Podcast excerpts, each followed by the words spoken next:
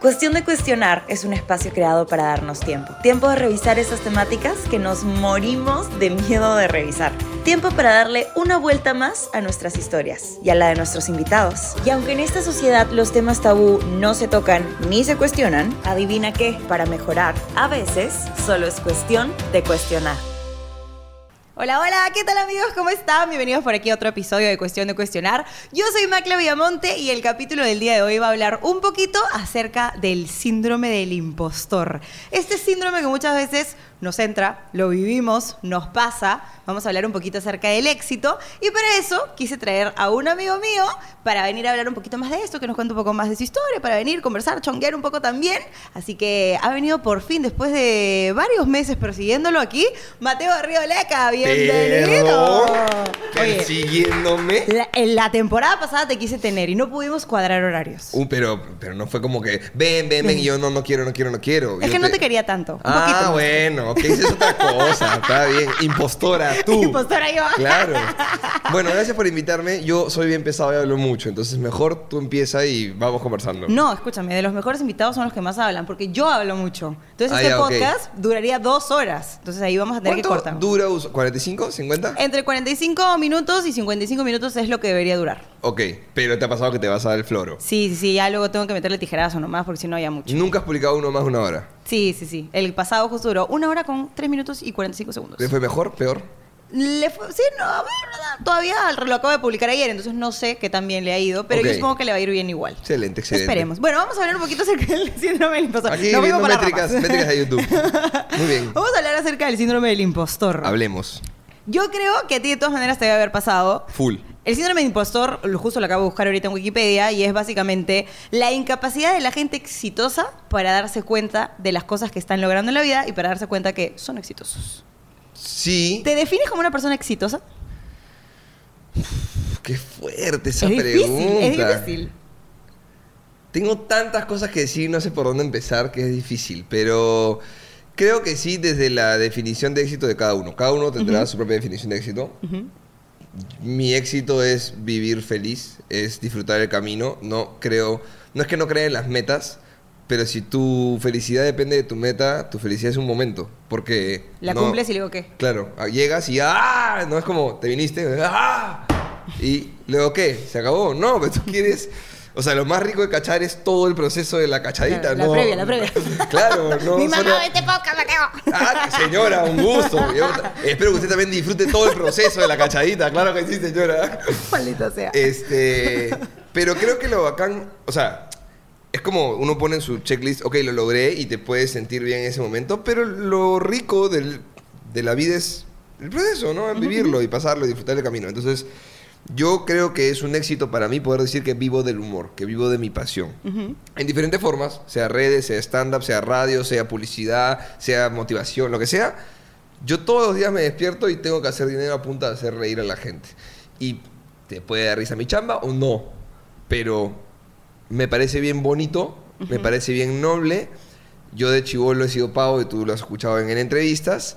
Y en algún momento de mi vida, yo, eh, cuando, no, es que me volví popular, pero floreció mi sí, confianza. Sí, popular. O sea, literalmente la mitad anterior agarró y dijo, no puedo creer que te estoy conociendo. Lo eres, o sea. No, no, pero, pero, antes de, comediante. O sea, te estoy dando dejé de sentirme chiquititito y pavo y, solamente era ya no tan... Era pavo, pero ya no chiquitito, ya tenía un poco de personalidad. Dejaste de sentirte pavo no después de que empezaste a ser como que dinero de la comedia, sino antes. No, ya había empezado, un poquito antes de la comedia, como un año y medio, dos años y medio antes de la comedia y un año y medio después de la comedia, pero no haciendo dinero, sino como llevé un taller y dije, ah, esta es mi fortaleza. Yo siempre pensé que tú habías dejado como de creerte pavo dentro de los estándares de lo que es pavo. Yo siempre pensé que había sido... pavo. Sigue siendo pavo. Pero digo, yo... a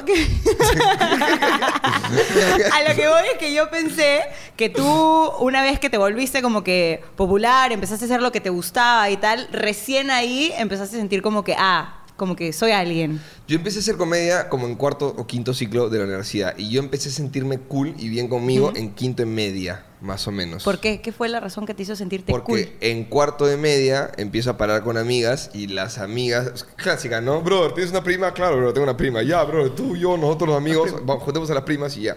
Tenemos un pata que tenía un pinche primas y era como el repartidor de primas, el rapi de primas, así. Este, no era Rappi Prime, era Rappi Primas, así era.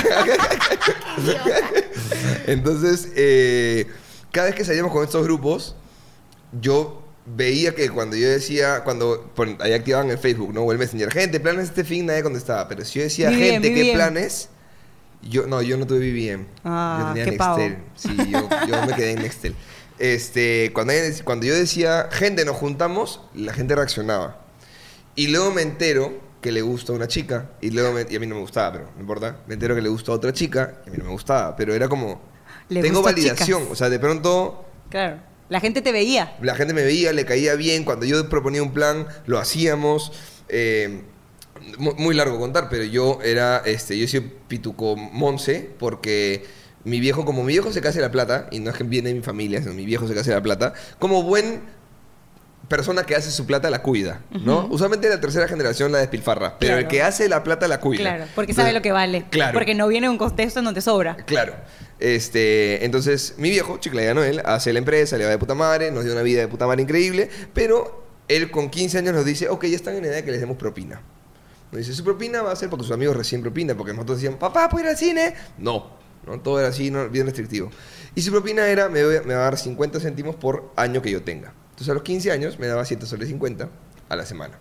Que por supuesto soy consciente de que eso en una vida como la de nuestro país, para mucha gente puede ser muchísimo dinero, pero en el entorno social en el que yo me movía, porque estudié en un colegio pituco y demás, no era mucha plata, 7.50 a la semana, porque significaba 30 lucas al mes. Y con esa plata yo tenía que salir el mes. Con 30 lucas al mes. Teniendo amigos del Markham y del San Silvestre. ¿Cómo le pago a la flaquita el helado con 7.50? ¿Cómo hago para salir con 7.50 por fin de semana? Ujú. Ese era mi presupuesto. Papá, me voy a la kermés. Ahorra más tu propina. ¿Qué voy a... ¿Qué compro en la kermés del ¿Qué Markham con 7.50? O sea, Claro. no se trata de que sea mucho o poco dinero para el país. Se trata de que en el entorno, en la burbuja en la que yo me movía, eso no, No era era mucha plata. Entonces, este, yo decía, ¿cómo hago? Y yo invitaba a mi gente al cine. En plan, gente, nos vemos el viernes en, no sé, la Comar para ver una película y todas. Ya, sí, claro. Nada. Íbamos todos y yo comía, obviamente, mis frijoles antes de ir, chévere, y vivía en combi. Ya. Para esto me vivía en combi, yo venía por Benavides, entonces vivía en, en, en Benavides y me iba a estar a comer por Benavides. Entonces me subía a un micro y decía, jefe, ¿baja a ver Prado? No. Ah, me bajo, me bajo, entonces me bajo, me bajo. Y así, cinco micros Y hasta así seis, siete micros. Total, total. Yo me regresaba de Arcomar de jugar en, en las discotecas de Arcomar en camión de basura. Por Dios. Para ahorrar la plata No de te vuelta. creo, Por no te Dios. creo. Me cortaba las manos porque estaba zampado. Entonces le dije al camión de basura, mano, jálame, pe.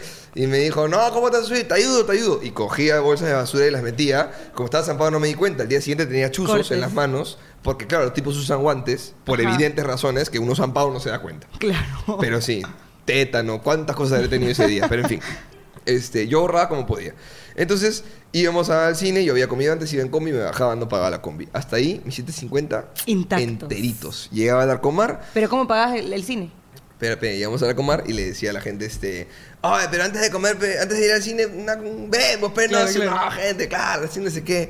Y hacíamos la cola y todo, yo me ponía último y decía, pues qué rica la parrillera, o bueno, las papas rejillas, ¿no? Así, y antojaba a todo el mundo, ¿no? Ah, Y cuando llegaba mi turno, yo decía, agüita, porfa, ¿tiene? Y me dice, ¿no vas a pedir nada? No, yo comí mi jato ya. ¿Y por qué has hecho para comer? No, para estar más rato compartiendo, porque si nos metemos todos al cine, No. Vamos a, vamos a mirar la película, no hablamos, acaba y se van a su casa. Claro. ¿Y para qué hemos parado? Cada uno que la va por su lado. Ah, no, sí, no, tienes razón. Claro, obvio, no sé qué. Y mientras todos comían, empezaba con el body shaming, ¿no? O se viene el verano, ¿no? Que te hace empujar todo. O sea, comete una tapa del pan, nomás no te comas Muy las dos. No cuestión cues- de cuestionar de tu parte, Mateo. muy no cuestión Muy de cuestionar. Anti cuestión de cuestionar de tu Muy parte. 2008 también, o sea, esto era en esa época. Eh, si este, escuchen, pero no le metas todas las salsas. O a ver, a ver, ¿a qué sabe el tomatito? Y así. Y le robabas. Y la gente iba sobrando y lo que sobraba, yo con lo que sobraba me armaba mi hamburguesa Frankenstein. Y, Te lo comías. y me comía hamburguesa y yo era feliz. Entonces, de puta madre, y la gente hasta ahí no se ha dado cuenta. Todo chévere, corre una papita por aquí, por allá. La gente deja su gaseosa, juntas todas las gaseosas, que te enseña la, la chiquititud, Coca-Cola con Coca-Cola, con Sprite, y tú, oh, qué rica, no sé qué. Prueba nomás, fresh. Este, y luego venía ya el cine, ¿no? Entre la gente, ya, película. Y yo, oye, pero ¿para qué película? ¿Para qué película? Si estamos conversando tan lindo. ¿Cómo van a ir a.? No, pe, mejor quedémonos conversando por acá. Sí, no, ok, ya, sí, ya, che, listo, che. Nos quedamos ahí, no veíamos ninguna película. Yo hasta ahí no gasté un sol. La gente se empiló porque yo armé el plan. El nivel de organización, mente criminal. No soy ingeniero por las huevas. Y, las y las venas criminales también las comparto mi familia, entonces no tengo ningún problema. Entonces, este, no gastaba nada y luego la vuelta era, oh, este, ¿cómo te vas en taxi? No, yo en mi combi me gastaba un sol y ese era mi fin de semana. Yo quedé como el cool que organizó el plan. Yo pilas, buena onda, hacía reír a la gente, todo chévere. Me hice muy pata de mucha gente. Siempre fui amigo, nunca fui eh, flaquito, nunca era material de, ay, qué guapo, qué tierno, pero sí era Te como que, qué va, claro, frenzoneado siempre, pero Pero igual validado. Claro, y por un montón de gente. Con esa Mateo yo soy mi Mateo. No, yo soy mejor amiga de Mateo. O sea, dos chicas se pelearon por mí en la promoción. De ellas. Porque ¿quién era mejor amiga tuya? No, por quién iba a la fiesta de prom con, conmigo. Ah, ya. Dos chicas lindas que yo decía, Oh. ninguna jamás me dio un pico, ni un beso, ni nada. Pero se pelearon por mí. Entonces yo ahí me empecé a sentir popular. Este, ¿a qué iba todo esto? ¿Ves? Me fui a la verga. Porque te pregunté qué era para ti éxito y empezamos a hablar de que tú empezaste a sentirte exitoso antes de empezar en el mundo del stand-up comedy. Creo que todas sabemos que este podcast siempre ha sido un espacio súper seguro para hablar de absolutamente todo con el corazón abierto. Por eso, en este mes de la mujer nos hemos unido con Fiat, que de hecho es nuestro primer auspiciador, así que le queremos a Fiat, para inspirarnos unas a otras a seguir nuestra pasión y dejar que la voz de todas nosotras por fin sea escuchada. ¿Quieres enterarte un poquito más de qué cosa estoy hablando? Entonces, estate súper, súper, súper atenta en las redes porque vas a poder acompañarme en un paseíto en la ciudad a bordo de un Fiat, evidentemente, para poder compartir un poquito nuestra pasión y demostrar que cuando las mujeres nos conectamos, aprendemos y nos inspiramos mutuamente. Porque para mejorar, a veces solo es cuestión de cuestionar y con Fiat, todo lo bueno mejora. No, pero era exitoso por ahí, era... Eh, ah, ok, entonces en este momento en el que yo me vuelvo medianamente popular entre mis amigos, este, o mi círculo de amigos, a mí me encantaba escuchar, lo escuché do- dos o tres veces, lo escuché, me quedó bien marcado. Este, un día estamos, clásica que te juntas y cuentas las mismas anécdotas todo el tiempo con el grupo de amigos, y siempre repetíamos las muy divertidas, y una chica dice, oye, Mate, ¿te has dado cuenta que en todas estás tú? Y para mí fue como, Wow. ¡Wow! Estoy en todas. Pero más que estoy en todas, era como. Estoy en todos los recuerdos felices de, De de la gente que me importa. Y después otra, seguimos contando y dice: Pucha, ¿cómo no estuviste ese día, mate? Entonces para mí fue como.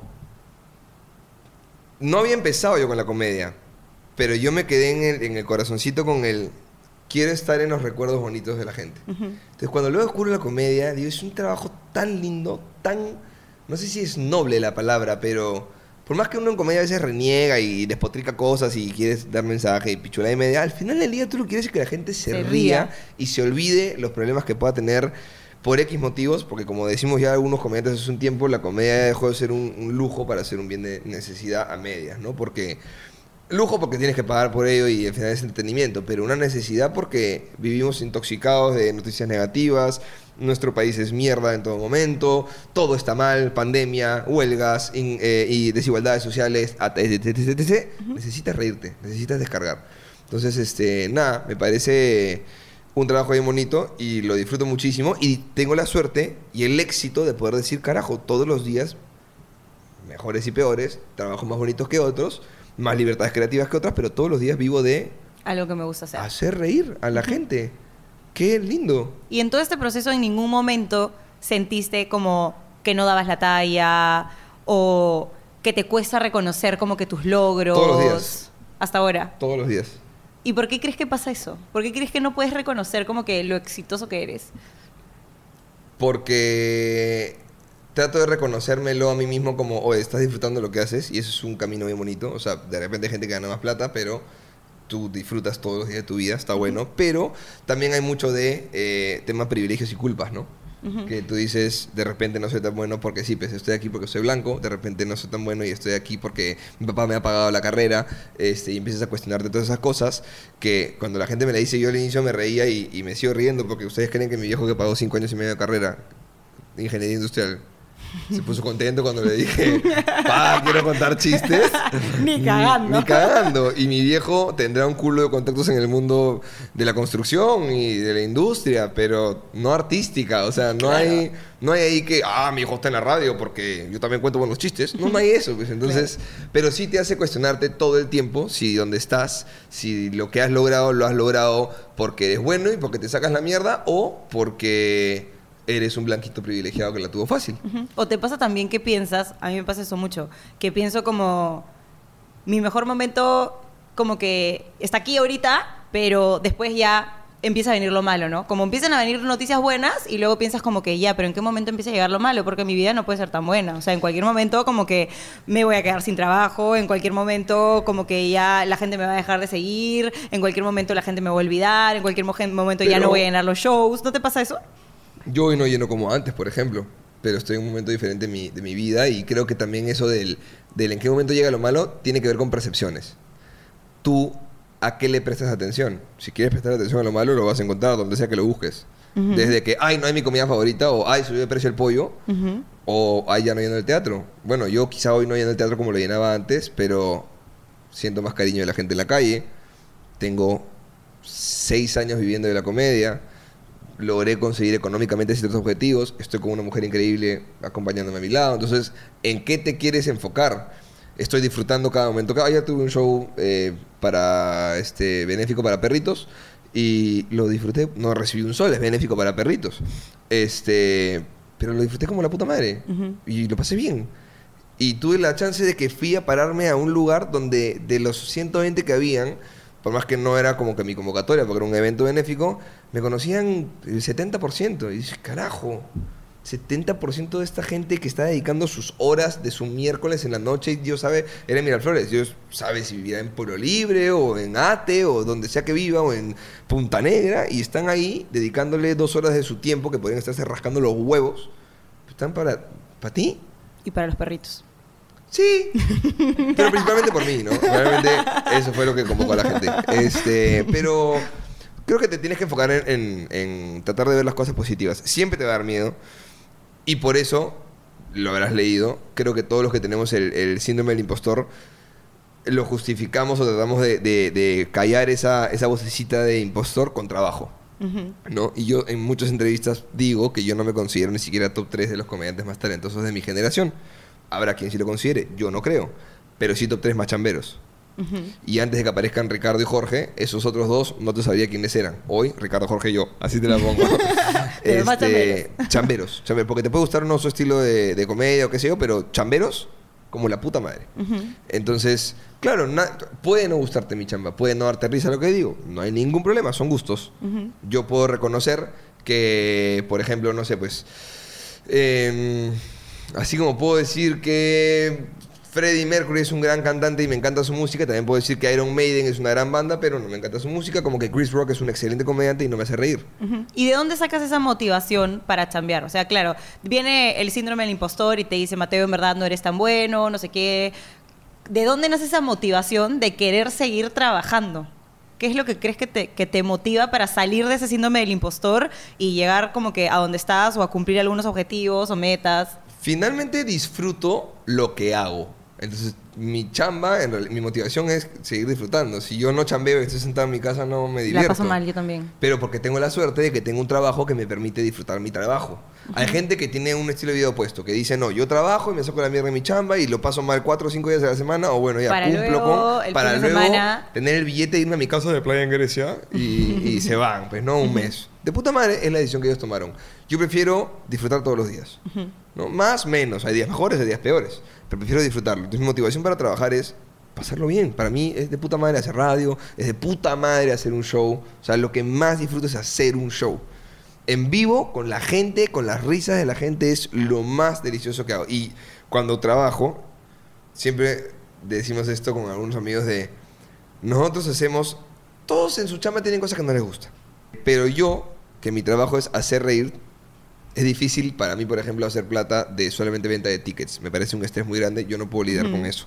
Entonces, yo trato de trabajar en diferentes cosas que me den cierto ingreso económico, que me permitan jugar a ser el comediante. Entonces, genero publicidad, hago este, asesorías de marketing, trabajo en la radio, algunas otras cositas por ahí, tengo mis inversiones en otras cosas y demás, que me dan los ingresos, que me dan la calma, que me permitan a mí decir, oye, gente, show. Y si van tres gatos, no importa, perdí plata. ¿Realmente no te importa si van tres personas a verte? No me importa por el tema económico, Ya. pero sí me importa por el Por tema... el tema del ego, ¿no? Como, no, es, del- no es el ego, es el disfrute del show. Mm, El no voy a disfrutar con, con tres risas como disfrutaría con 50 risas. He hecho un show para cuatro personas, que es lo mínimo que he hecho a venta de entradas, porque también he hecho show para nadie, pero no se vendían entradas. Solamente nadie le interesó entrar al show y no hubo show. Literalmente has hecho un show y nadie fue, ni una sola sí, persona. pero no es que era como mi show, era como gente, hay show más tarde. Y habíamos unos cuantos comediantes en un barcito y a nadie le interesó y nadie entró y no se Pi, hizo pi. el show. Pi, pi. Eh, pero contratado he hecho un show para cuatro personas. Ya. Y fue horrible. Porque lo siempre públicos más pequeños, ni muy difíciles. ni muy masivo. Estadio para un comediante es imposible, es muy difícil. ¿Por qué? Porque la masa y los niveles de, de gente hacen que la risa llegue en Después. diferentes momentos, Ah, se escucha distinto, no tienes interacción con la gente, todo está No muy puedes, lejos. no puedes sacar insights. No, no hay, no hay cercanía. No. Y el stand-up tiene que ver con cercanía. No somos una banda que hace pa, pum, pum, pa. Claro, que se escucha en todos lados y los fuegos artificiales.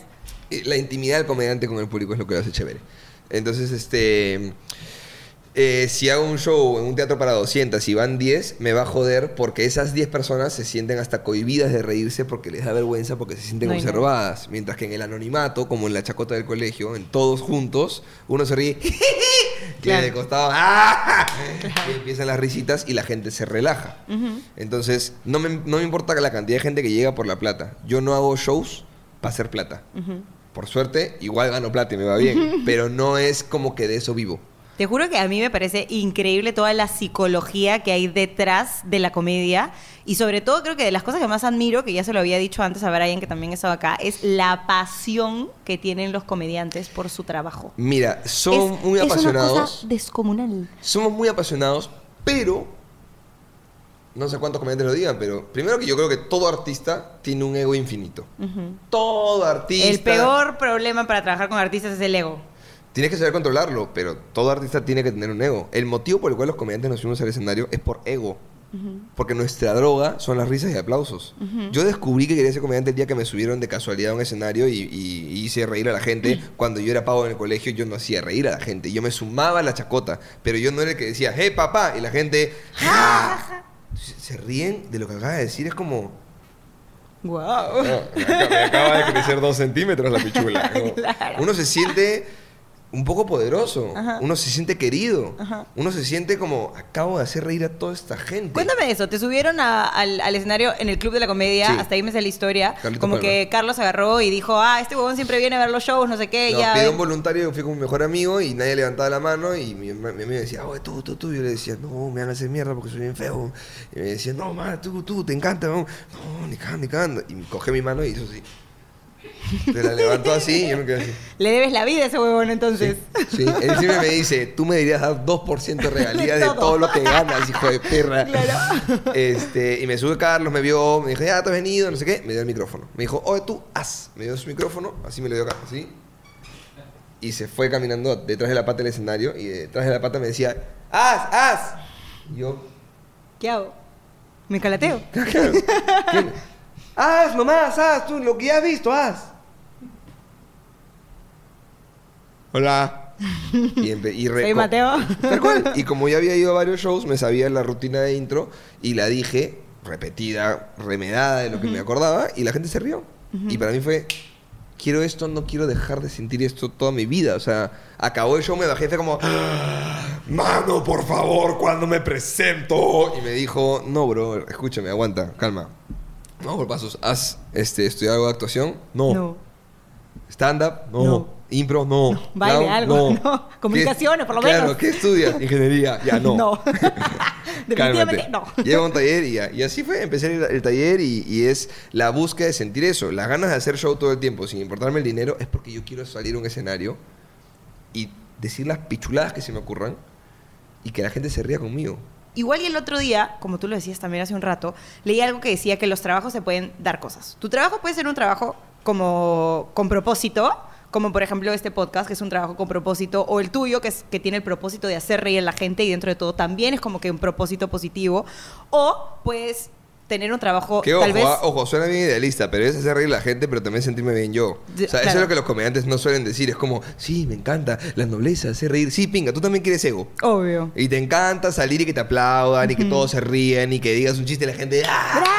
Eres increíble, y acaba y la foto. Hay un tema también de estatus de sensación, es droga. Ujú, tal cual. Entonces, que no te mientan los artistas Tampoco, que tampoco. te dicen que no. Pero lo que yo iba es que también están este otro tipo de trabajos que también son, tal vez son trabajos un poquito más de oficina o diferentes simplemente al nuestro, pero al final del día el propósito de la persona lo puede encontrar después de, ¿no? Sí. O sea, ese trabajo es solamente un medio para que ellos puedan conseguir los recursos para encontrar su propósito. O sea, tu trabajo no tiene que ser tu fin necesariamente, porque al final mi trabajo sí me parece mi fin, o sea, el fin, mi, mi propósito en la vida, este podcast, me parece que sí es mi propósito, pero también podría ser mi medio Sí. para luego Conseguir ir algo. a mi propósito. Sí, que puede ser, imagínate, no sé, tal vez tú agarras y, y trabajas de lunes a viernes, haces tal cosa y los fines de semana te dedicas a un albergue de perritos y ese es tu propósito y eso es lo que te hace sentir lleno y puedes aún así sentirte re pleno. Sí, yo encontré mucha suerte en muchos aspectos de mi vida. Y privilegios, si queremos llamarles, que, que sí. El primero es que yo descubrí mi pasión muy pronto, a una edad muy temprana. Y eso es una tremenda suerte. No Más que un privilegio, es una tremenda suerte. Darte cuenta cuál es tu pasión es muy difícil. Porque implica que tú pruebes cosas y que una de esas descubras que te apasiona. Por ahí cualquiera puede decir, me gusta tocar guitarra, me gusta jugar fútbol, me gusta escribir poemas, qué sé yo, lo que sea. Tú has estado enamorada cuántas veces? Una. Solo una. ¿Y tú qué? No, miento, dos. Dos. ¿Y la primera vez que estuviste enamorada sentías que era el amor de tu vida? Obvio, todas las veces sientes que es el amor de tu vida. ¿Y el segundo sentiste que era más el amor de tu vida que el primero? Y Ya. sé que voy a sentir eh, que es el amor de mi vida con el tercero. Entonces, ¿cómo saber cuál es tu pasión? De repente, hasta los 18 años que tienes, te encanta jugar fútbol, pero no has probado otra cosa que te diga, ah, esto me gusta más. Más. ¿Cómo sabes cuál es tu pasión si nunca has experimentado un nivel Algo de distinto. emoción tan alto como lo que aún no descubres? Yo tuve la suerte de que lo descubrí a los 19, de casualidad, porque mi amigo hizo así. Entonces lo descubrí a una edad en la que te puedes permitir fracasar, en la que te puedes permitir jugar. Número uno. Número dos, lo descubrí en un entorno totalmente privilegiado en el que yo no tenía que llevar a mi casa un pan. O sea, yo tenía techo, comida. Y no tenías hijos, nada. Ni hijos, tenía 19. Entonces me podía dar el lujo de dedicarme a la comedia después de haber acabado la universidad y demás. Y bueno, si no ganaba plata, ¿cuál era mi castigo? No salir a jugar el fin de semana, no comprarme unas tabas. Claro. Pero comida no iba a faltar, normal. mi mamá no estaba enferma, mi papá trabajaba, o sea, yo no tenía que hacerme cargo de nadie. Yo no me imagino a mí con mi mamá enferma, mi viejo así, no sé, una pierna amputada, ¿no? Imagínate, y mis hermanos, no sé, pues menores de edad, y yo diciéndoles, ya voy a traer la comida a la casa, chicos, voy a hacer un show. No, ni cagando, pues, no me va a Claro, dar tenías que nada. quedarte en tu trabajo anterior. Claro, entonces tuve la suerte de que me pude permitir a mí darme ese tiempo de, bueno, si quieres arriesgar y no ganar un sol, dale. Ujú, ujú. Estás en la edad para hacerlo. Pero además descubrí mi pasión. Entonces, esas dos cosas eh, son una combinación única, este, muy suertuda, muy privilegiada. Y tercero, descubrí que mi pasión estaba asociada a un trabajo poco costoso y altamente rentable. De lo cual yo siempre le aconsejo a todos mis amigos actorcitos que no sean imbéciles. que quieren ser actores y pretenden ganar dinero de una obra con 15 huevones en el elenco, con una obra escrita por un tercero en Gran Bretaña hace 1500 años, a los que hay que pagarles derechos de autor, al productor que hace el teatro, el alquiler del teatro, la comisión de la tiquetera, el tipo de las luces, el tipo del sonido, al director. Y después, lo que quedó se reparte entre, Entre 15. 20, claro. Anda, pez huevón. Yo que, mi chamba, ¿cuál es? Mental. Yo desarrollo de aquí. Y luego, mis requisitos, ¿cuáles son? Si quieres un micrófono. Porque ni siquiera. O sea, si yo me pongo Ranger y a meterle, quiero hacer stand-up. Gritas. Te paras en una sala de un bar, en lo que sea, y gritas. Claro. Y no necesitas más. Y toda la taquilla es para uno solo. Y tu chamba es mental. ¿En ningún momento te me- se te metió tanto el síndrome del impostor que dijiste, quiero dejar de hacer esto o tal vez regreso a ser ingeniero? Sí, claro, sí, pero no al inicio. O sea, al inicio estaba con toda la emoción. Ya cuando... El, el impostor aparece cuando por fin creo que logras algo. ¿no? Cuando sí logras algo, si nunca has tenido éxito no, no Claro. puedes ser impostor. pues, Claro. ¿no? Entonces, este, cuando logras algo y tu primer logro fuerte o importante te dice, ahora sido chiripa, le he metido un champú, ahora sí un gol de media cancha que es una vez palo y adentro y entró. Eso es lo que yo te decía, ¿en qué momento empieza lo malo? Como, ¿voy a poder vivir de esto realmente?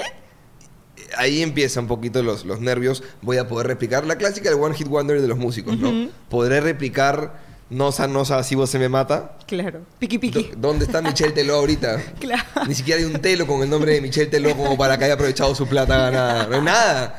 ¿Qué fue Michelle Teló? Era bueno ese mano. ¿Qué fue? Claro. Entonces, podré replicar y empieza el impostor. Uno, dos, haters. Es inevitable con la cantidad de haters que tú no te sientas que eres mierda. Ujú. Que eres malo, que no eres bueno, que fue chiripa, que tienes un público, que estás ahí porque, bueno, te lo están perdonando. Y siempre aparece eso y por eso lo justificas tratando de chambear más. Y decirle a la gente, podrá no gustarte mi chamba, normal, pero me estoy sacando la mierda. Y esa es como tu zona de confort. De, ok, no le gusta a todos, pero por lo menos sé que me saco la mierda. Escuché en un momento que lo, lo de los haters a ti te afectó tanto que tuviste que realmente ir al psicólogo Sí. porque ya te le estabas creyendo. Sí, sí, claro. Eh, creyendo y además yo sí lo vi materializarse en afectar mi chamba en cuanto a pérdidas de contrato, en cuanto a marcas que dejaban de querer trabajar conmigo por eso o me pedían para ir a un show corporativo. ¿Por y- el hate de otros? Claro. O por ejemplo, me contrataba a una universidad y ponía Semana Universitaria con Mateo y lo publicaba en su Facebook y la Y gente todo troleaba. Z, Z, Z, Z. Y arrancaba, me llamaban, me decían, Mate, hemos pensado bien y creemos que ya no vamos a hacer el show porque ¡Hala! tenemos otra propuesta, va a venir cachín, ¿no? lo que sea. Entonces sí, empiezas a dudar. eh, mucha gente, yo reemplacé en la radio a Galdós y Uy. el comparativo era evidentemente Tremendo. inmediato. A mí no me pasó nada de eso, gracias a Dios, pero bueno, dale. Reemplazaste a Luciano, ¿no? Luciano. No, no, no, ¿Quién se antes de? Antes de. Pero cuando yo empecé, reemplacé a Fiorella, que Fiorella tenía como tres años en el mismo horario. Pero Ah, luego llegué yo y la gente me, me recibió, la verdad es que muy bien. Galdós- pero no era un Galdós, ¿no? Lo que, pasa es. lo que pasa es que Galdós además es como tú asocias Estudio 92 A a, Galdós Carlos y Galdós. Chino y Adolfo. A los dos. 100%. A esas dos este, entidades que medio que marcaron la radio. Pensé que la radio tiene mucho más años, ¿no? Por ahí han pasado muchos artistas importantes. Pero bueno, en fin. Y además cuando yo reemplazo a Galdós, eh, Galdós hace su nombre en radio con una identidad que en esa época la radio estudio era una radio bulera. El humor peruano es un humor bulero. Bulero. Es súper bullying el humor peruano. Y al peruano le encanta. Por eso funciona que le peguen al pollo, por eso funciona la chapa y demás. pollo. Sí, es- la gente le encanta la panada al pollo porque es bullying. Ya, es, es- que si nos metemos por ahí, no voy- es un tema... No vamos a ir por las ramas. Sí, ya, sí, sí, Dale. social. Pero en fin, entonces yo reemplazo a Galdós y cuando, como los tiempos han cambiado, la producción me dice, olvídense de lo que era estudio Antes. con Galdós. O sea, esto es un rebranding, esto es un cambio. Chao. Nada de chistes buleros, nada de chistes faltosos, nada de chistes subidos de tono. Todo lo más purito, blanquito que puedan. Y la gente, tipo. Entonces, le quitas a Galdós. Exacto, tienes a la gente acostumbrada a una cosa, le quitas a Galdós y pones, éramos cuatro, pero era la músico, el gamer, el comelón y el comediante. Entonces no iba a ser como que el cholo no es tan gracioso como Galdós, era como Claro. ese imbe- por ese imbécil le han sacado a Galdós y ya ahí empieza también un el pueblo amaba a Galdós, o eso era lo que uno percibía, y ahora el pueblo me odia. Entonces yo soy malo, y estoy aquí porque soy blanco, y porque tengo seguidores, y porque le chunté en el show anterior, y porque me salieron unos cuantos videos, pero en verdad no merezco tengo estar acá, talento, claro. no soy bueno, eh, me estoy salvando porque hay gente alrededor mío que me, medio que me salva un poquito, y el Cholo hacía un gran chiste, y después de ese gran chiste yo decía, ¿por qué no se me ocurrió a mí? Y María hacía un gran chiste, y María es músico, y ella no está buscando hacer reír, pero María es para mí la más talentosa de la radio en general, en todo. Este, y digo, eso, es- eso debería hacerlo yo y no lo estoy consiguiendo, ¿por qué? Y empiezas a dudar todo el tiempo, y por eso trabajas más y sigues llevando talleres para seguir reforzando tus conocimientos académicos, y miras a muchos comediantes, y, te cuestionas, y dudas, dudas, dudas, dudas, y tienes que... Yo me pongo siempre shows cada tanto de cierto nivel de reto para retarme a... ¿Puedo hacerlo de nuevo o no? ¿Puedo volver a llenar o no? ¿Puedo volver a meter 500, 800 mil personas? ¿Puedo o no puedo? Sí, sí puedo. Y empiezas a tratar de buscar retos que sean más grandes que el anterior para tratar de revalidarte que eres bueno en lo que haces, porque si el siguiente reto es más pequeño, entonces te la pusiste la valla más fácil.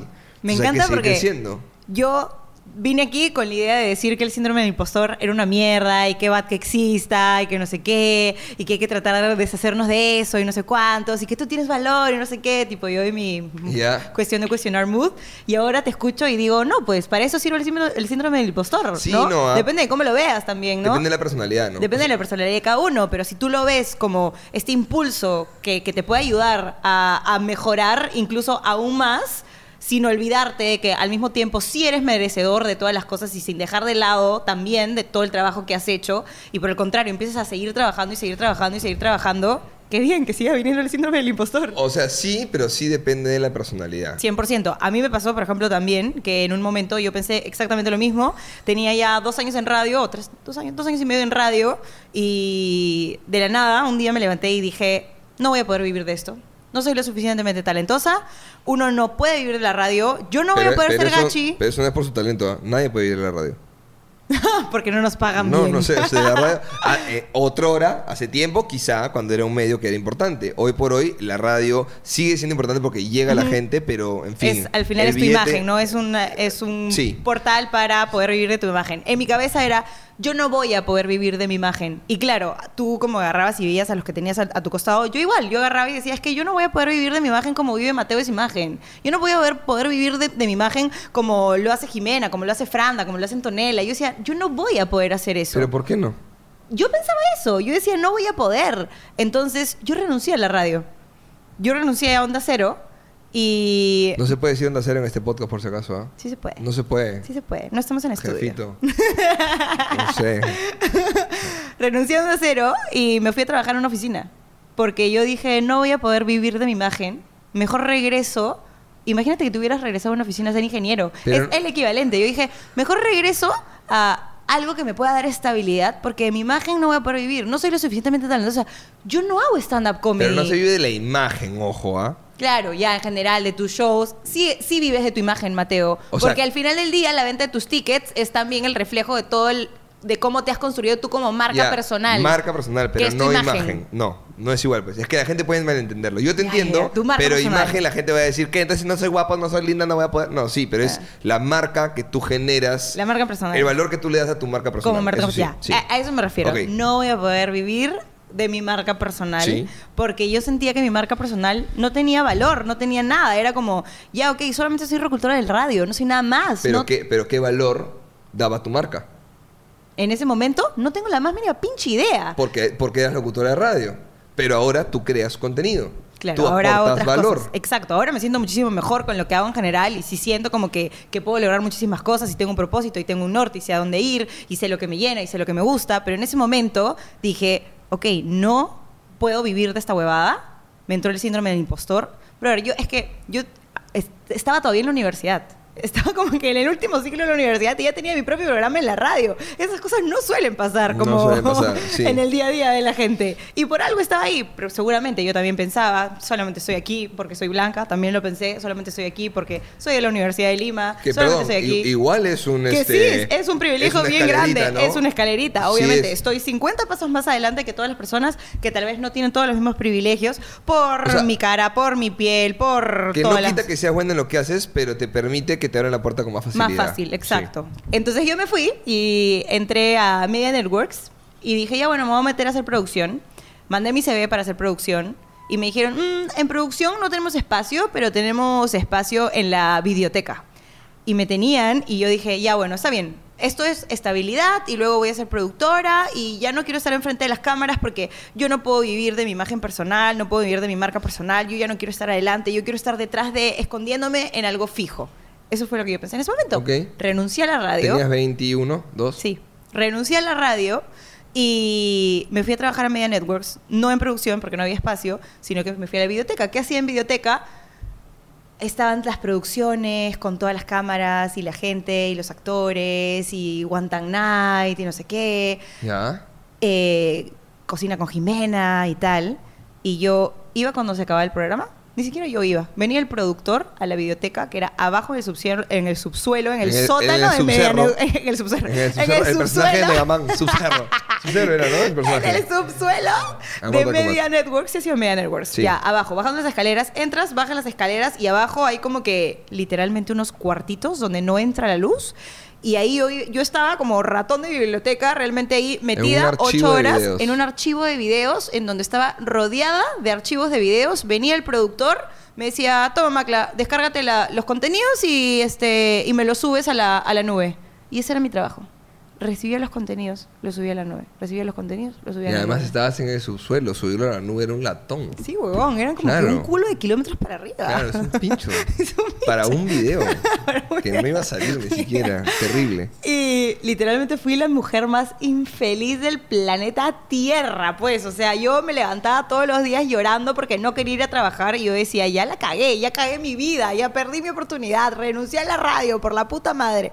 Y empezó a afectar a mí, empezó a, re- a afectar en mi relación de ese momento, empezó a afectar todas las aristas de mi vida porque yo estaba re infeliz con mi trabajo que me parece como de los pilares más importantes en general. O sea, estar mal con lo que haces, estar Lo- mal con tu trabajo. Lo que pasa es que el trabajo para la gente que finalmente ya trabaja es el 60% de tu día. Se- Literalmente. se- no sé, 30% más es dormir y el resto es compartir un cachito con tu familia si puedes. Ajá. No puedes ser tan infeliz haciendo algo que es el 60% del tiempo. Es duro, es duro. Es duro hacerlo. Sí. Entonces yo agarré y dije, ya, ¿sabes qué? La cagué, voy a tocar la puerta de la radio de nuevo. Y le- llamé a mi productor de la radio. la anterior, misma radio? De la misma radio. Sin sangre en la Sin cara. sangre en la cara. La hija pródiga me decían Qué después. desvergonzada. Regresó la hija pródiga. Llamé por teléfono y les dije, ¿saben qué? Voy a ser total y completamente honesta y transparente. La estoy pasando fatal, no me gusta esto. Yo amo la radio. Déjenme volver, por favor. ¿Y adivina qué? Me dijeron que sí. Regresé y en verdad, excelente, todo bien. Y luego poco a poco fui descubriendo, como tú decías, otros propósitos que no eran solamente la radio. Pero me tomó un culo de tiempo descubrir que hacer este podcast y compartir mis ideas sin tener que copiarme las ideas de otras personas, sin tener que imitar, porque en un momento hasta dije, ya bueno, entonces ahora qué hago? Ya pues me pondré a hacer videos como Mateo y como todo ese grupo. Pero ¿no? es, que, es que todo. Y Nada, dije, no, es que yo no hago eso. Entonces, era Todo encontrar mi propósito, todo está invitado. Pero sí, obvio, este podcast es nada más y nada menos, y si la gente me lo dice, lo reconozco 100%, el reflejo de yo haber escuchado Se Regalan Dudas, que es un podcast de México, que son las más cracks en lo que para mí, las más cracks en este tipo de podcast de desarrollo personal. Entonces, si es que yo no las hubiera escuchado a ellas, jamás me hubiera ocurrido la idea de hacer esto. Pero, y, pero le vas a, a encontrar. Porque ellas lloran, no lloran. No lloran. Sí, Eso es- lloran en es- algunos capítulos también, Pero ¿eh? esto es muy de Macla, por ejemplo. Entonces ya agregas un poco tuyo. Este, yo cuando empecé con la comedia era un poco la imitación de los dos o tres referentes que tenía, hasta que los metes en una licuadora, haces un mix y le agregas dos esencias de Macla, dos esencias de Mateo y encuentras, Uy, quién, encuentras eres. quién eres. Entonces, nada está inventado y uno se cuestiona si lo que estoy haciendo es bueno, es copia, eh, no me lo merezco. De repente la gente todavía no conoce ese formato de México, entonces me aprovecho de que todavía no hay nada. Ujú. Mis videos son una referencia de copia de un comediante argentino que me dio el consejo de que lo haga. Y luego aparecieron otros haciendo lo mismo. Y así, N gente. Nadie está inventando aquí nada. Los mismos hablando huevadas son una copia de un programa español también. Una, bueno, Claro. una referencia que ya después mutó y demás. Pero en fin, este, el síndrome del impostor puede ayudar a, a- depende de la personalidad. Es como ¿Cómo lo cuando, cuando alguien, por ejemplo, se enfrenta a un fracaso, le pueden ocurrir dos cosas. O se hace bolita y chiquito y se minimiza, o lo usa como trampolín para, motivarse. Lo mismo es el impostor. El miedo al fracaso, la ansiedad, la inseguridad. Yo soy muy inseguro. De hecho, un día yo iba al psicólogo, este... Y cambié de tema de los haters porque uno empieza a ir por un tema y de pronto... Vas- vas- hablas y que mi mamá y mi papá y mi primera choteada en el colegio. Y se fue toda la verga, ¿no? Y el, y psicólogo dice, Excelente. Playita. Más sesiones para Claro. Mateo. Entonces, este, un día me dice, ¿tú crees que eres eh, tipo un- una buena persona? Le digo, sí. ¿Tú consideras que vales la pena? Y yo, claro que sí. Tú, y le dije, yo soy un partidazo. Yo soy un partidazo para cualquiera. Y me dice, ¿por qué? Y le digo, "Pues, todos mis amigos me dicen que soy de puta madre. Mi vieja está súper orgullosa de mí. Mi abuela no para de hablar de mí con sus amigas, no sé qué. En la radio, en la chamba, laboralmente, mi jefe está muy contento. Y me dice, ya, pues, pero nada, eso es tu validación personal. Te estás validando porque todos Te hablan de dicen ti. que vales. No tienes autoestima. Y yo, Pi, pi, pi, pi, pi. ¿Cómo destruir a Mateo en un minuto? pero yo, yo no vine por eso, señorita. Yo sí me quiero. No te quieres. Tú te quieres porque los demás te quieren, pero no te quieres tú a ti mismo. ¿Te quieres? Y yo, no sé, me quiero quedar, no sé. Y empecé a dudar un pincho de mí. Este, yo soy inseguro por eso, porque yo busco validación externa para validar mi capacidad, mi persona. Yo no sé decir que no. Y trato de decir que sí todo el tiempo porque tengo miedo de no a mí caerle bien. siempre dices eso y a mí eso, eso me parece mentira. Yo te he escuchado decir que no y poner tus límites mil veces. en la radio. Porque ya dije que sí cuatro años y ya gané el terreno suficiente Como como, para ya no ser el chivolo. Entonces, por eso es que yo digo que no ahora, pero en general yo no sé decir que no. O sea, tú estás en la calle con tu carro manejando, Mateo, súbete. Ya. Y así terminé en Ecuador. y así me pasan un montón de cosas. O sea, he sido chambelán por no saber decir que no. Este, ¿qué he hecho? He ido a, una, a la prom de una chica que no conocía por no saber decir que no.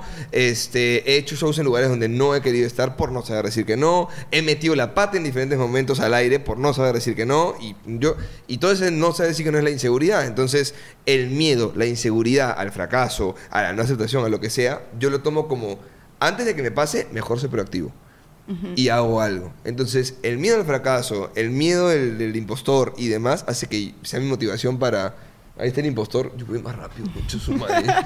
y trato de ponerme metas para seguirme demostrando a mí mismo y para la gente que, que tengo cierta validez en mi trabajo. Ujú. Me y gusta. es mi forma.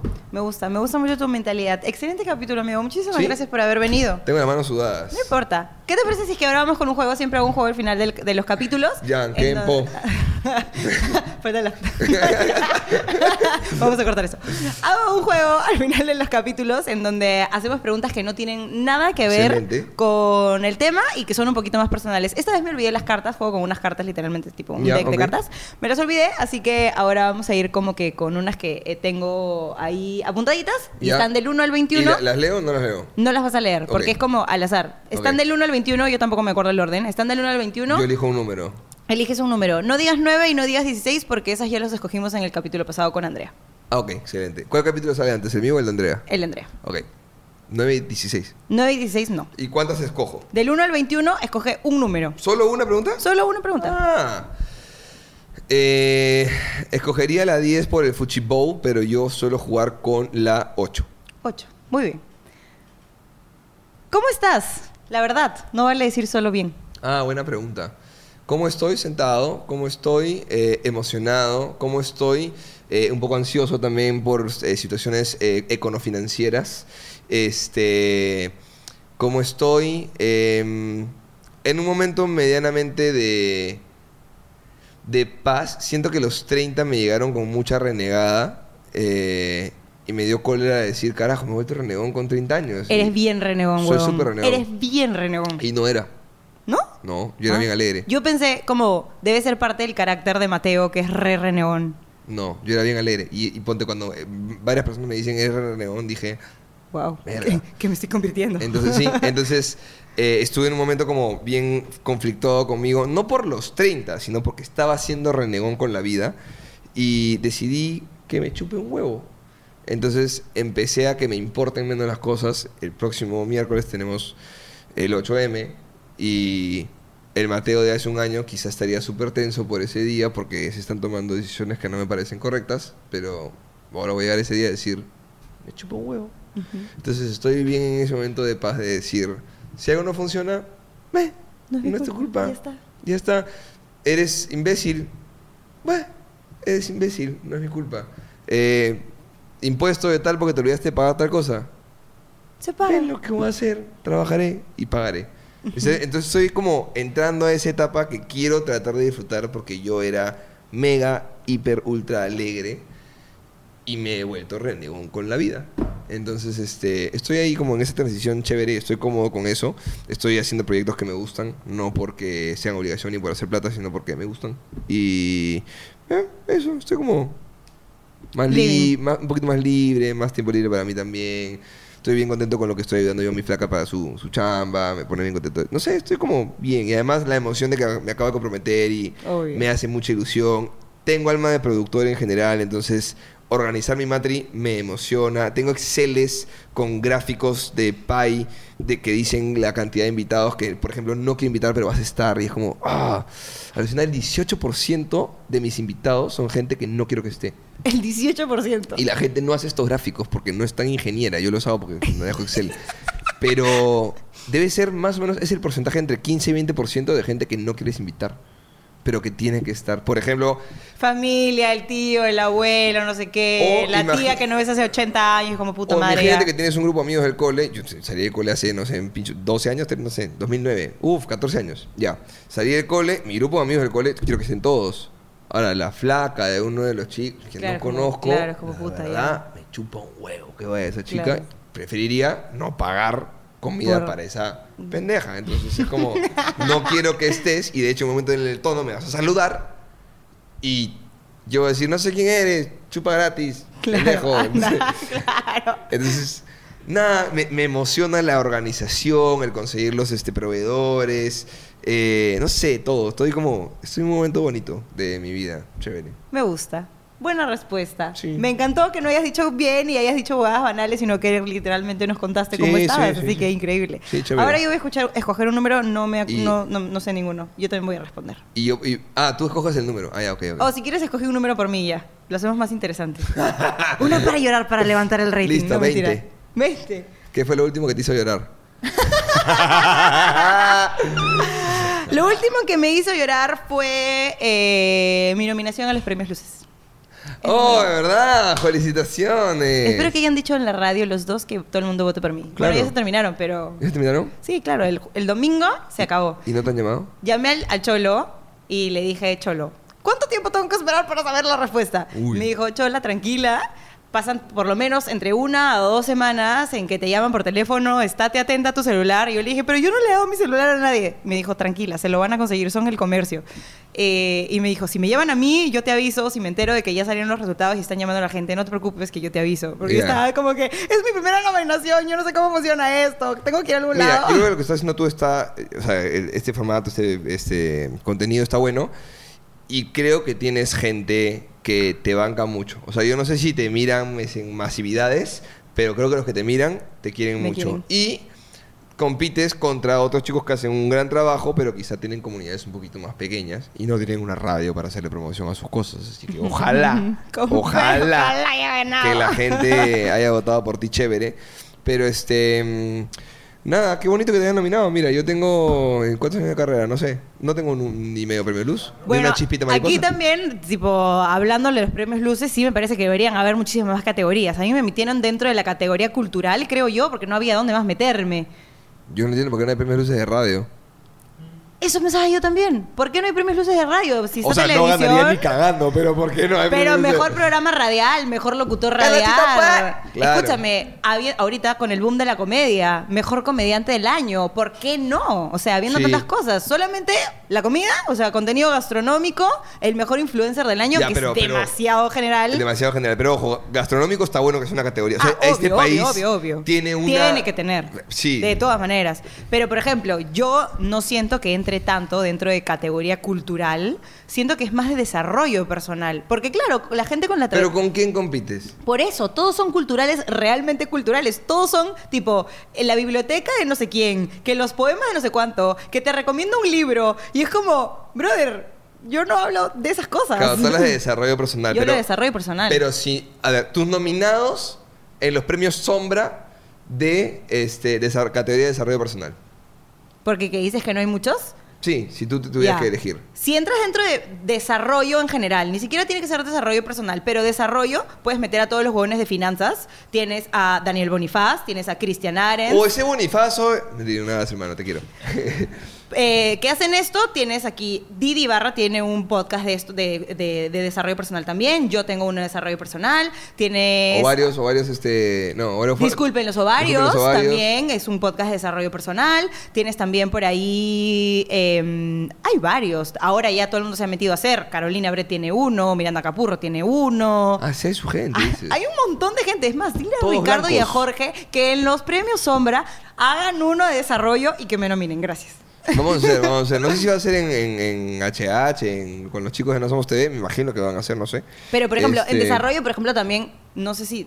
Podría entrar, por ejemplo, también el contenido de Abad, que Abata hace como que, no sé si es desarrollo, pero su contenido es tipo a, a fotógrafos, a que se desarrollen como fotógrafos profesionales. Ah, ¿verdad? Que ¿Me tiene su web. entiendes? Sí, Él tiene su web y no sé qué, o sea, no, tipo... pensé académico, mejor contenido académico en todo caso. Ya, puede ser ya. Ahí está, contenido académico o, o El educativo. MATLAB, MATLAB, mi compadre de MATLAB. Ya, educativo, obvio. Eh, Marco, Mar- Marco Moret de Mola, contenido Mo- Moret- educativo. Moret de Mola. Loret de Mola. Loret de Mola. Sí, muy Perdón. bien. Bueno, el tío MATLAB es el tío ya, Mate. tal cual, o sea, tipo, contenido educativo. Sí, hay, hay, también hay. Y me parece que mi podcast entra mucho más dentro de contenido educativo que dentro de contenido cultural. O contenido depresivo, por ejemplo, ¿no? Ahí Macla gana. Lo gano. Ahí lo gano. Arrasa. Su competidor es ni cerca. Salandela, mi competidora, nada más. Escúchame, yo lo mismo que no me gusta ¿Qué de, de este contenido es que siento que uno nunca encuentra paz. O sea, uno estas cosas, ¿Qué? o sea, Mateo, estoy saliendo de este capítulo, quiero que sepas, con una paz increíble. Habiendo pensado que lo peor que me podía pasar era que tenga el síndrome del impostor. Y me estoy yendo de aquí habiendo aprendido de ti que lo mejor que me puede pasar es que venga el síndrome del impostor. ¿Cómo no voy a salir con un culo de paz y habiendo aprendido un culo de ti?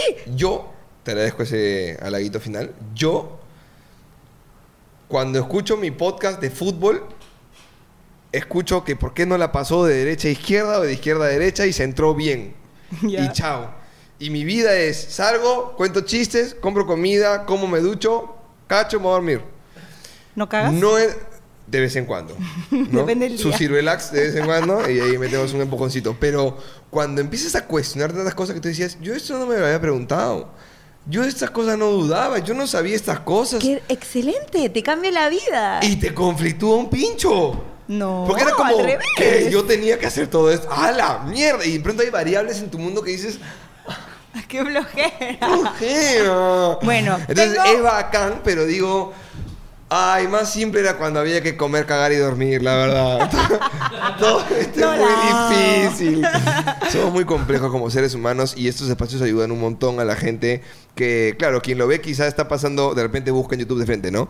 Síndrome del impostor, porque está pasando por ese momento, lo ve y de pronto es una luz de esperanza. Pero para el que llega diciendo, ¿qué tenía que hacer? Y de pronto ves estas cosas y te quedas pegado y ves uno y otro y dices... Ya. Ah, estoy roto por dentro. Ok, soy, soy mierda. Entonces es un poco pesado, pero me parece que es de sumo valor porque en pocos lados se toca, así que te Obvio. felicito. No, olvídate. Como yo me siento una persona muchísimo más feliz desde que empecé a hacer esto y empecé a como que a tener consideración de estas temáticas en mi vida, a que cuando literalmente me despertaba, comía, veía series, cagaba, iba a la radio, regresaba y dormía y los fines de semana salía a emborracharme. O sea, ¿Y qué prefieres, Macla? ¿Hablar una hora de estas cosas? hablar una hora de estas cosas 100% me emociona. Literalmente, a veces agarro y escucho podcast y es como, "Ah, ahora tengo que saber más, quiero saber más de las emociones. Me apasiona, Mateo, quiero que ¿Te sepas. gusta esto más que decir? Vamos a escuchar a Camilo con Camila Cabello. 100%, weón. Por ejemplo, Jefe, una de las jefe, razones... van tres, jefe. Me gusta pero igual. una de las razones por las cuales yo dejé TikTok, un TikTok... TikTok. TikTok. Eh, Rusa esa, Un ¿verdad? TikTok con 450 mil seguidores, 12 millones de vistas, 20 millones de vistas, 9 millones de vistas. Ningún video mío bajaba de un millón de vistas. Es porque Ah. me aburrí. Sí, ah. Porque me aburrí. Con. Con el no me puedo. aburrí de hacer contenidos de chismes banales. Bueno, mi eso, eso es encontrar lo que te mueve a ti. No sé si tu pasión es ser profunda, pero eso es encontrar lo que te- el motor que tienes tú. Y eh, ahí, el, el capítulo está eterno, está larguísimo, pero Sí, perdón. ahí ¿Cuánto va? Como una hora. vamos como una hora y Help. pico, ¿no?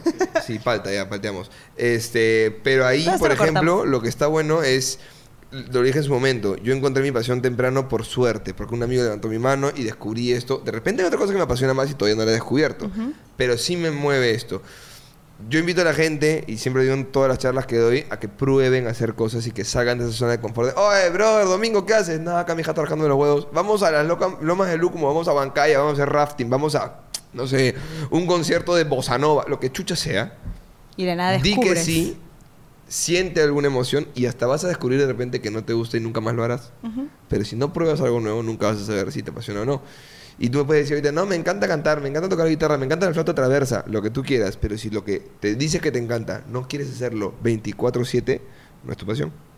Entonces, ténganlo presente porque el día que lo encuentren, Macla dice que se puede dar esto 24 el infinito y más allá. Es más, me tengo que contener. A veces estoy con mis amigos y es como, no me puedo poner tan modo cuestión de cuestionar. Tengo que chilearle un poco y no voy a decirle todo lo que sé y no voy a ponerme a cuestionar las cosas Es tanto. tu forma de ser, te gusta, lo disfrutas y se nota que lo disfrutas y por eso la gente lo consume, porque si no lo disfrutaras y Se no hubiera la carga positiva que le das a temas que pueden ser quizá un poco complicados. Entonces, este, si no encuentran eso, la verdad es que nunca van a encontrar ese motor que les provoque, no sé, dedicar su vida a eso o su tiempo libre o a ese disfrute y ya está. Porque la gente que... Que no tiene que ser trabajo. Puede ser cualquier otra cosa que no tenga nada que ver con Sí, trabajo. sí. Como que puede ser que tu pasión sea encontrar la manera legal de evadir impuestos. Que existe, ese es un cargo, es- de verdad. Abogados tributaristas se encargan de salvar a las empresas de pagar grandes impuestos y encontrar el huequito en la ley para legalmente. ¡Qué emocionante! De- de repente- o de repente eres abogado y te encanta salvar el caso de gente que ha sido condenada ilegalmente o, o, este, aleatoriamente, injustamente. Kardashian. Eh, Kim Kardashian, ¿a qué la Sí. condenaron? Kim Kardashian se volvió abogada para salvar a gente que ha sido condenada injustamente. Y ya se graduó y ve casos. ¿Ve casos? Ve casos. ¡Wow! Yo no sabía eso de Kim Kardashian, por ejemplo. Sí. Qué gran dato. Yeah. Debías regresar a tu canal de chismes. Vaya eh. dato perturbador.